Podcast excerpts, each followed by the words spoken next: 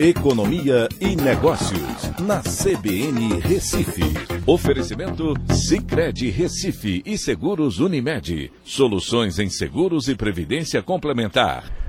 Olá, amigos, tudo bem? No podcast de hoje eu vou falar sobre Elon Musk surpreendendo aí, apresentou a proposta para comprar o Twitter. Sua proposta avalia a empresa em 43 bilhões de dólares e deve, com essa é, movimentação de compra, fechar o capital dela. Assim, Musk vai tomar o controle total da, da mídia social.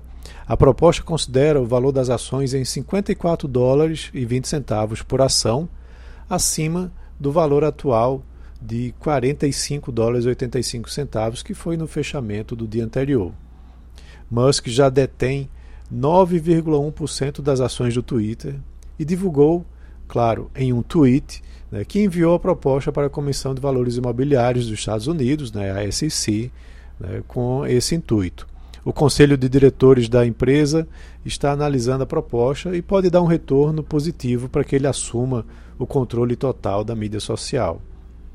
Esse é mais um capítulo da série de tweets que o homem mais rico do mundo, segundo a Forbes, tem feito e que sempre trouxe polêmicas e também, em muitos casos, retorno financeiro positivo para ele, como no caso dos comentários que fez sobre o uso de bitcoins na venda de seus Teslas.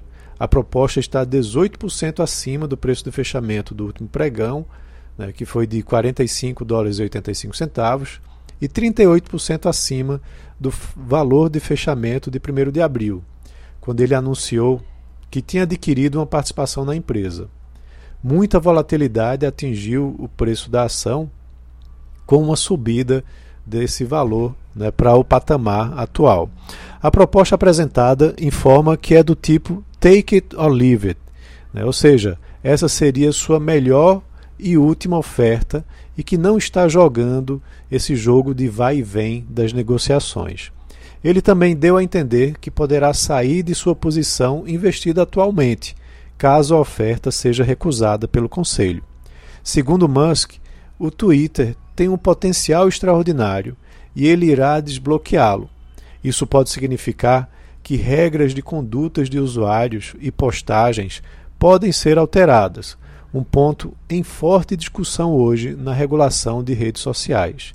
Perfis banidos, por exemplo, podem até voltar a funcionar. Então é isso, um abraço a todos e até a próxima.